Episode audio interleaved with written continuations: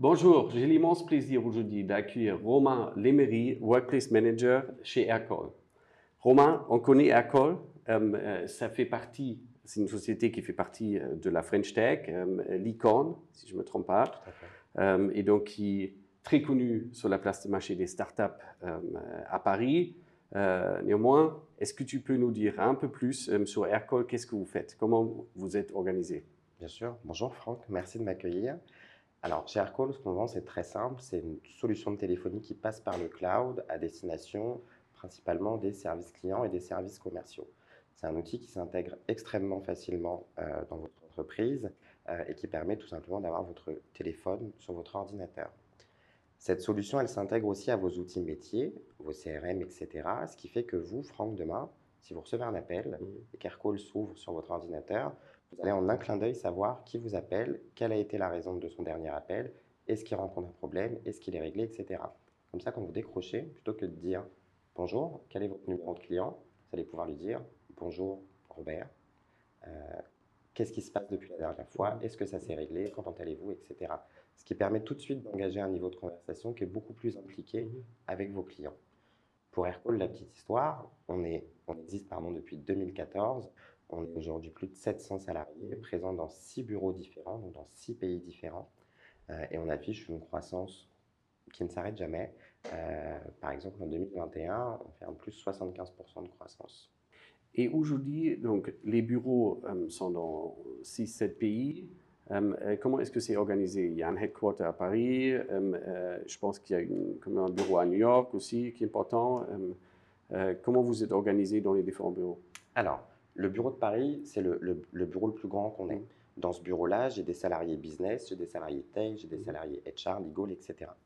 Dans d'autres pays qui sont plus récents, qui ont été ouverts en 2021, j'ai Madrid par exemple, où j'ai majoritairement des salariés tech, mm-hmm. où j'ai l'Australie, j'ai mm. majoritairement des salariés business. En fonction des populations que je vais avoir dans mon bureau, on va designer le bureau différemment. Parce que on estime qu'aujourd'hui, après Covid en tout cas, le bureau il doit être sur mesure en fonction des gens qu'il y a dedans. Mmh. Si on parle très concrètement, à Madrid par exemple, j'ai, comme je vous l'ai dit, que des techs. J'ai donc euh, des, salariés qui sont en full contrat de télétravail. Ça a été un souhait du CTO mmh. euh, qui s'appelle Robert Salessas, qui n'a pas vocation à sortir les salariés du bureau, absolument pas. C'est juste leur offrir la full flexibilité. Ce qui fait que Madrid, le bureau, j'aurai moins de desks physiques. Mmh. En revanche, mmh. j'aurai beaucoup plus d'espace collaboratif mmh. parce que c'est des équipes qui vont se retrouver, qui vont créer, qui vont lancer des projets ensemble. Et il faut leur donner ces espaces-là. Versus un Sydney où j'ai majoritairement des populations business, sales, customer client, où eux, depuis le début de la crise, et même avant ça, ils avaient ce souhait d'être toujours ensemble, de revenir au bureau tout le temps. Ce qui fait que là, pour le coup, j'ai beaucoup plus de bureaux fixes, mais j'ai mhm. aussi bien entendu des salles de mhm. réunion. Mhm. Mais j'ai un ratio de, bureaux euh, fixes plus important que sur un bureau tech. Et si on reprenne un peu euh, en avant de la crise, ou comment est-ce que vous avez traversé la crise euh, Quand ça a commencé, j'imagine, Aircall en soi, le business peut profiter euh, de la crise parce qu'il y a moins de déplacements, donc il y a plus d'appels euh, euh, et les sociétés vont souscrire des services comme Aircall. Mais la société, comment elle a vécu et comment est-ce qu'elle a géré avec des salariés, comment est-ce que tu as fait pendant la crise? Alors, pendant la crise, je ne sais pas si, le mot profiter pour Aircall, mmh. c'est vraiment le bon mot, parce que des crises, le monde en connaît, on a mmh. toujours connu. En effet, Aircall a été peu impacté par celle-ci, mais peut-être qu'on sera impacté par une autre crise. Moi, dans mon domaine, en tout cas, euh, oui, ça a été un choc. Hein, je ne vais pas te mentir, Franck. Le 16 mars 2020, quand on m'annonce que je dois fermer le bureau, moi, je suis dans la société depuis six mois. Je suis office manager basé à Paris. Je m'occupe des salariés parisiens. Et du jour au lendemain, je me retrouve sans bureau et sans voir les gens. Donc, oui, ça a été compliqué. Et ça a été compliqué pour tout le monde parce que chez Aircall, il y a cette culture d'être ensemble, où on a beaucoup célébré, même si j'étais présent que pendant six mois, j'ai vu beaucoup de célébrations se faire pour des milestones, pour plein plein de choses. Mmh. Euh, je me souviens, à, titre d'exemple, on, a, on avait signé, euh, à l'époque, c'était notre plus gros client, et ça s'est fait à midi. À 16h, tout s'est organisé très vite. Mmh. J'étais en relation avec, euh, avec John, qui est l'un des quatre fondateurs. Il m'a mmh. dit, il faut qu'on fasse un truc à 16h. OK. J'ai acheté du champagne et on a célébré ensemble parce que c'était important pour nous. On célébrait énormément. Donc oui, du jour au lendemain, on se retrouve tous chez nous sans vraiment savoir est-ce que c'est le début d'un très long moment, Mhm. est-ce que ça va être très court, Mhm. sachant que nous, quand on a fermé le bureau le 16 mars 2020, New York était déjà fermé depuis quelques semaines Mhm. déjà. Euh, donc oui, ça, ça a été compliqué, mais ne- je pense que la force d'Aircall, c'est qu'on a très vite travaillé déjà sur, sur notre politique de télétravail, parce qu'on s'est dit que ça allait, ça allait durer dans le temps. Et que moi, en tout cas, dans mon domaine, euh, j'ai travaillé avec mon, mon- mon homologue à l'époque qui travaillait à New York Mhm. sur tout un plan de communication pour Mhm. animer les salariés pendant ce Mhm. temps où ils sont chez eux. Et c'est un temps qui était incertain. Alors, ça a été des événements virtuels, on l'a tous fait, on l'a tous connu. Ça a été des, des jeux concours, des communications, des, des petits threads sur Slack à créer tous ensemble qui permettent de continuer de discuter euh, tous ensemble. Il y avait des moments où les 700 salariés partout dans tous les pays étaient euh, à la maison. Tout à fait, tout à Ouais. fait, tout à fait. Et, euh, et donc, euh, comment ça s'est fait? Tu, tu parlais de télétravail. Euh, il y a une politique télétravail. Il y en avait avant. Alors, non, il n'y avait pas de politique écrite avant. Euh, c'est pas qu'on était contre le télétravail, c'est qu'il était simplement moins généralisé que Mhm. ce qu'il ne l'est aujourd'hui. Oui, on a drafté une politique de télétravail pendant le premier confinement. Euh, cette politique, elle n'est pas fixe. Euh, je pense que ce Mhm. serait une erreur de la fixer et de ne plus jamais y toucher parce que les choses évoluent. Mhm. Aujourd'hui, chez Aircall, dans notre politique, on a fait le choix de différencier le modèle hybride du modèle flexible. Parce que pour nous, ça ne veut pas dire la même chose. Un salarié flexible, par exemple, c'est un tech. Un tech, il a la possibilité de venir au bureau, il a la possibilité de ne pas venir. Et ce choix le regarde. Versus des salariés qui sont hybrides, Mhm. eux, c'est plus un cadre Mhm. de dire ben, je vais venir trois jours au bureau et je ferai deux jours de télétravail. Ou inversement. Mhm. cette, cette discussion, elle se fait avec le manager. Nous, en tout cas, au service RH ou au service Workplace, qui sont dans le même service, on n'intervient pas dans ce choix. On laisse au manager, bien entendu, la liberté d'organiser ses équipes comme il le souhaite, avec une discussion avec ses salariés. Et Est-ce que ça change donc votre recrutement Tu disais que à Madrid vous avez surtout des équipes tech. donc en principe, si tu dis euh, les techs sont flexibles, tu pourrais recruter partout dans le monde. On recrute partout. Ok. Quand on parle de six bureaux, je parle uniquement des, des- des- des pays où j'ai un bureau. Euh, Mhm. J'ai des salariés dans le monde entier. J'ai euh, un salarié qui est à La Réunion, j'en ai un autre en Turquie, j'en ai partout. Ok. Ce qui fait que nous, ça nous permet d'étendre, en effet, et tu le dis très justement, notre, notre champ de recrutement. Et l'autre côté, donc euh, si on dit on, est flexible euh, et les salariés ne viennent pas forcément au bureau, aussi euh, si on est sur différents continents, comment après, comment est-ce qu'on crée une co- cohérence, comment est-ce qu'on crée une culture d'entreprise Tu as dit aussi que vous avez une croissance importante, donc on peut peut-être parler un peu des, des chiffres de recrutement que vous avez fait. Comment est-ce que vous gérez euh, le développement de la culture Aircall euh, euh, pendant la crise et aussi dans un contexte où on est un peu dispersé euh, géographiquement euh, et pas forcément au bureau? Très bonne question, et c'est un très gros challenge, euh, mais qui nous plaît.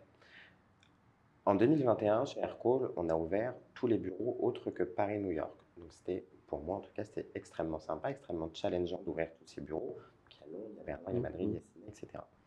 Euh, L'expansion à l'international, bien entendu qu'elle est intéressante. Et très vite, je me suis heurté au challenge d'engager Mhm. ces gens, de véhiculer cette culture. Ce qu'on a fait début 2022, donc c'est extrêmement récent, avec Agathe Léotti, qui travaille dans l'équipe RH, qui est Engagement Manager, c'est de monter des culture clubs par pays.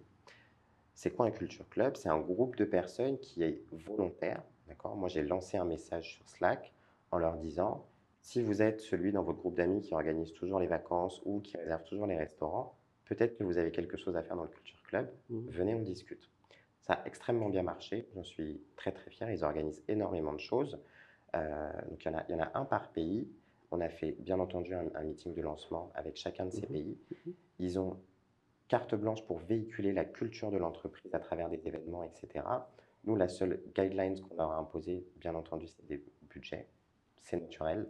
Euh, néanmoins, à côté de ça, on leur a fourni une liste d'événements qu'on avait préparés au préalable euh, avec tout ce qu'on souhaitait célé- célébrer pardon, en France, d'accord En leur disant bien, sur toute l'année, en leur disant bien, cette liste, elle n'est pas fixe, d'accord. Mhm. Vous avez la culture de votre pays que moi, je n'ai pas. Ce n'est pas moi, salarié français, qui va décider à Madrid, on va célébrer la Chandeleur. Qu'est-ce que c'est? Même si nous, on va majoritairement manger des crêpes au bureau, pour d'autres pays, c'est mal vu parce que c'est un événement qui est religieux à la base. Mhm. Donc ils vont dire, on préfère ne pas le célébrer parce que ça peut heurter des gens. Mhm. Et nous, on est totalement alignés avec ça parce qu'on doit s'adapter à la, culture de chaque pays. Et tout ça, ça passe par la conversation, qui est mhm. notre, euh, notre mot d'ordre chez Aircall, mais par l'écoute de tous ces pays. L'écoute dans une conversation, elle est primordiale. Et donc, si on parle de, du, contenu euh, euh, de la culture, c'est des valeurs, euh, euh, c'est aussi des événements qu'on célèbre, etc. Est-ce que vous avez manifesté ces valeurs ou comment, comment est-ce que vous avez exprimé et documenté cette culture? Et c'est quoi le contenu? Qu'est-ce qui est important dans la culture de l'école? Alors, ce qui est très important, et ça, c'est un terme qui revient souvent, c'est le power of conversation. Mhm. Ça va très bien avec notre business model, mais c'est la réalité chez Aircool. Chez Aircall, les voix de chacun, mhm. elles comptent. Mhm. C'est pour ça que la conversation, elle est au cœur de tout. Mhm. Donc, bien entendu que le pouvoir de la conversation, on y fait appel tout le temps. Et c'est à nous aussi de, générer ces moments, ces célébrations pour qu'il y ait ces conversations entre les salariés. Ça peut être des conversations très formelles, très informelles, etc. Mais il faut qu'il y ait toutes ces conversations parce que c'est comme ça qu'on avance et en s'écoutant, etc. La culture d'Aircall, et l'EVP principalement, elle a été manifestée il y a très peu de temps sur les réseaux sociaux, on l'a communiqué en interne comme en externe. Et c'est très clairement une vision de ce qui se passe chez Aircall. Mhm. C'est extrêmement important pour nous de le communiquer à l'externe et de donner euh, aux gens qui ne sont pas chez Aircall l'image de ce qui se passe chez Aircall.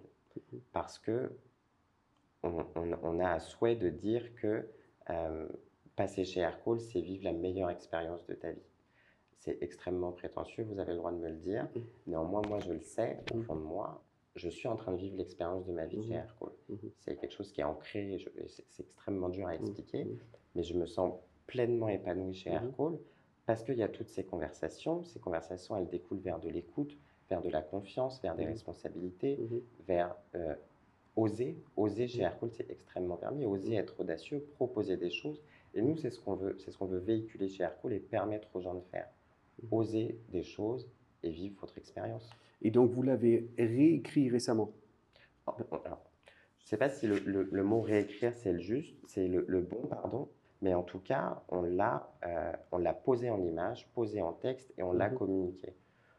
Moi, de, mon point de vue, c'est tout ce qu'on a fait. Ça se passait déjà chez Aircall, mhm. on l'a écrit, on l'a, on l'a mis en visuel et c'est tout. Et c'est important, on, le voit souvent, moi je le vois quand je parle avec des startups, euh, il y en a certains qui commencent très tôt à créer leur culture, la formuler, euh, la documenter. Euh, il y en a d'autres, et Accord existe depuis quelques années maintenant, qui, le font un peu plus tard, mais je pense que le besoin est d'autant plus important quand on commence à internationaliser, quand on commence à être un peu plus grand. Tout à fait. Parce que quand on est dans le même bureau avec des fondateurs qui souvent créent la culture et développent la culture, bon, on a cette proximité et on n'en a pas forcément euh, besoin de la, de la écrire, documenter, mais, mais à un point où on est 700 employés, on commence à internationaliser, faire une expansion assez importante, onboarder et recruter beaucoup de gens. C'est là si on veut avoir une cohérence, si on veut que ça, ça reste une culture et pas six ou sept euh, euh, différents, c'est important de, de l'écrire. Absolument. Et, donc, donc ça, vous avez fait, et vous avez créé des, des clubs ou des, vous avez trouvé des ambassadeurs dans chaque pays, dans chaque, euh, on va dire, dans chaque bureau qui vont transmettre ces valeurs et cette culture. Tout à fait. Donc parlons-en euh, euh, du recrutement. Vous avez aussi euh, grandi beaucoup. Donc tu disais que dans, un, dans, un, dans, une année où le bureau n'était pas très fréquenté, vous avez ouvert six bureaux malgré tout. vous avez recruté combien de personnes l'année dernière? Plus 60, je pense que c'est 250 personnes. 250 250 personnes. Donc ça va très vite. Et, et, donc, comment vous avez, vous avez géré donc, le onboarding, l'intégration aussi dans les différents pays? Alors, notre programme d'onboarding chez Aircall, il est très bien fait. Il a été retravaillé euh, en 2020, pendant le Covid. on a recruté une VP of Talent qui s'appelle Marine de Scorbiac et son premier chantier, c'était l'onboarding. En effet, on recrute à l'international. Et à l'époque, avant Covid, les salariés arrivaient un petit peu au fil de l'eau. Donc ça, on a arrêté parce que c'était plus gérable dans une phase d'hypercroissance. Donc nous, on a deux batchs par mois de nouveaux entrants. Euh, ils arrivent ensemble, ils sont accueillis ensemble et ils passent leur première journée ensemble. Mhm. La première journée, elle sert à répondre à plein de questions. Euh, il y a des présentations de l'équipe IT, il y a des présentations de l'équipe RH, etc. etc. L'idée de cette première journée, au-delà de la passer tous ensemble entre nouveaux entrants, parce qu'on recrute quand même 40 à 60 collaborateurs par mois, c'est énorme, mhm. Euh, c'est d'effacer un petit peu toutes ces premières questions quand on arrive dans une société. Ça peut être en France, quand on arrive, qu'on n'a jamais travaillé en France, soit une fiche de paye. Mmh. Sur la fiche de paye, il y a 1500 lignes. Comment je la lis? Mmh. Qu'est-ce que c'est que cette ligne? À quoi ça correspond? Où est mon salaire? Où est mon, mon compteur de, de, vacances Vous êtes peut-être les seuls qui ont compris euh, la fiche de paye. Moi, j'ai toujours pas compris. Peut-être. Je, je, ne, je, ne, vais pas avancer que je la connais parfaitement, Franck, hein, parce que ça reste euh, quand même un gros dossier. Mais en tout cas, ça permet de répondre à ces questions pendant cette première journée et après d'être pleinement euh, onboardé, de monter dans le navire de l'aventure mmh. d'Aircall et de, euh, et, de, et, de, et, de, travailler en fait avec ces équipes. Et pour ces batchs-là, euh, pendant leur onboarding, ils ont un, café avec mmh. le CEO. Mmh où ils partagent leur feedback sur l'expérience qu'ils ont vécue jusqu'à présent. Mhm. Le CEO nous partage à nous, équipe RH, les retours et nous, on, met des plans d'action en place pour peaufiner ce programme mhm. pour le rendre euh, le plus parfait possible. Et sur les bureaux, donc tu disais que tu as ouvert euh, six bureaux l'année dernière euh, dans différents pays avec des populations et utilisations très différentes.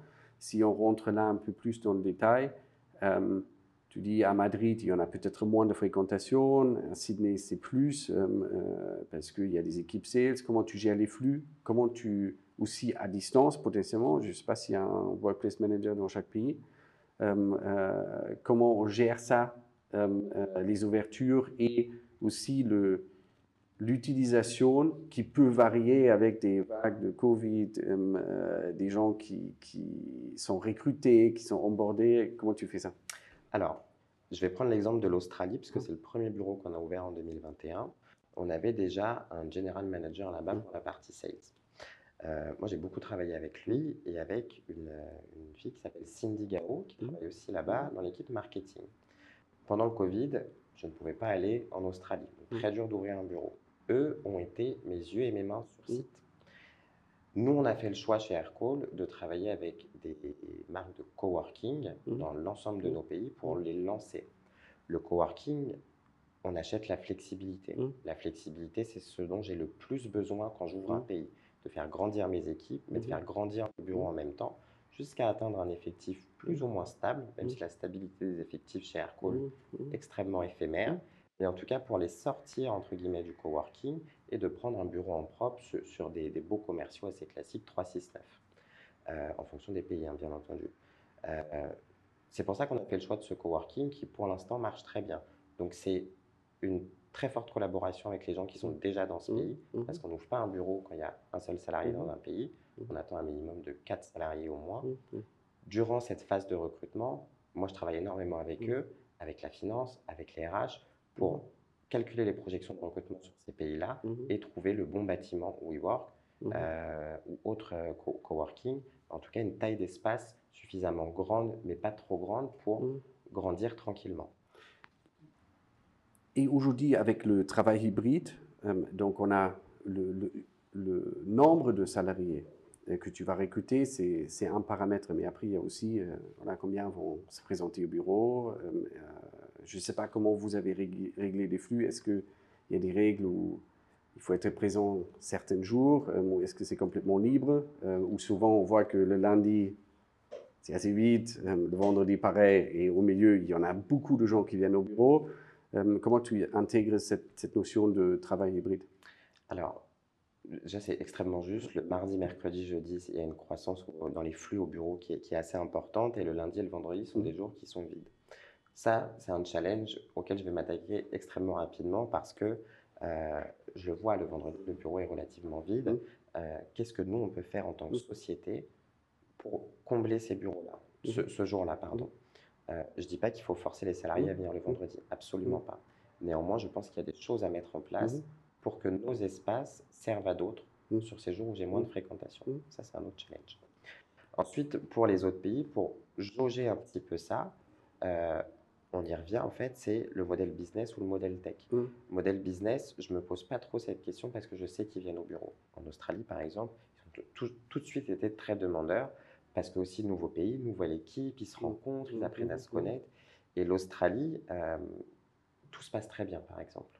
À Madrid, oui, euh, ils sont euh, tous en télétravail, ça c'est extrêmement récent. Ils sont en train, en fait, on est en train de, d'envoyer tous les avenants de contrat, de les faire signer pour qu'ils passent en télétravail. Néanmoins, ils ont toujours été assez flexibles sur le, sur le, le, nombre de jours à travailler au bureau versus télétravail chez les techs. Euh, à Madrid, à titre d'exemple, j'ai un bureau où j'ai 27 places, 27 places assises et deux salles de réunion. Mmh. Néanmoins, j'ai sur toute l'Espagne 60 salariés. Mmh, mmh, tu pourrais me dire, mais pourquoi tu ne prends pas un bureau de 60 personnes? Tu peux me le dire.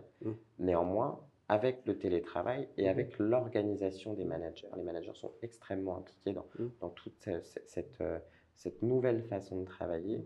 Pour l'instant, tout se passe bien. Euh, eux, on est en train de les, sortir du bâtiment de coworking dans lequel ils sont. On est en plein chantier. Euh, on vient de, par exemple, péter le plafond. Euh, et on va, on va pas augmenter le nombre de desks. Pas significativement, en tout cas.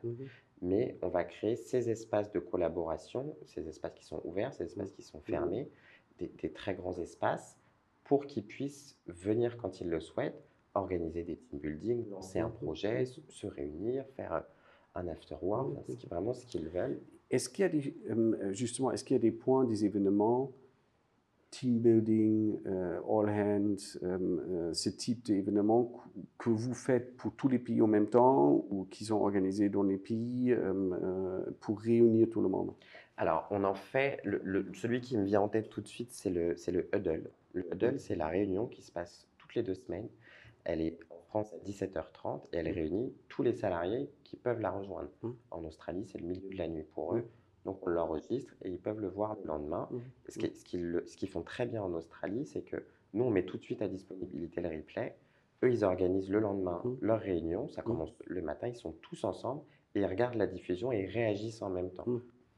Euh, dans cette réunion-là, on partage toutes les updates euh, qu'on peut avoir euh, sur la société peut être du chiffre d'affaires. Il y a toujours une partie sur les techs où ils nous expliquent un peu où ils en sont, quels sont les mmh. prochains steps, etc., etc. Il peut y avoir une partie RH sur euh, les salariés tech mmh. passent mmh. tous en full contrat de télétravail. Enfin, c'est vraiment les updates de la société. Donc ça, c'est quand on, se réunit un peu tous ensemble. Et ça, c'est virtuel surtout. Ça, c'est virtuel, tout à fait. Après, il y a des événements qui sont physiques. Et là, en effet, ils sont par pays. Euh, sauf pour, et on est en train de travailler dessus sur le Global Offsite, où on va réunir nos 700 salariés dans un seul et même pays pour la première fois depuis un petit moment. Euh, sinon, oui, en effet, c'est que, des, que des événements par, euh, par mmh, pays, mmh. d'où l'importance d'avoir, pour moi en tout cas, des culture clubs par pays mmh, pour adapter les événements qu'on veut proposer au, à la culture locale. Ok, très intéressant.